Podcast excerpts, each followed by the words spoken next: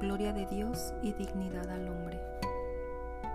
Oh Señor nuestro Dios, qué grande es tu nombre en toda la tierra y tu gloria por encima de los cielos. Hasta bocas de niños y lactantes recuerdan tu poder a tus contrarios y confunden a enemigos y rebeldes.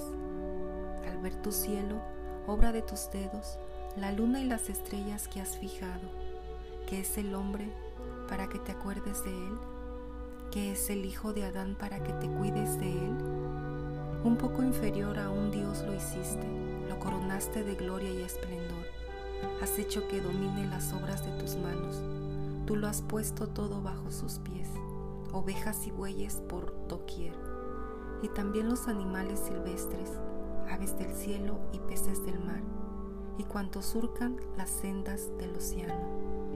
Oh Señor, Dios nuestro, qué grande es tu nombre en.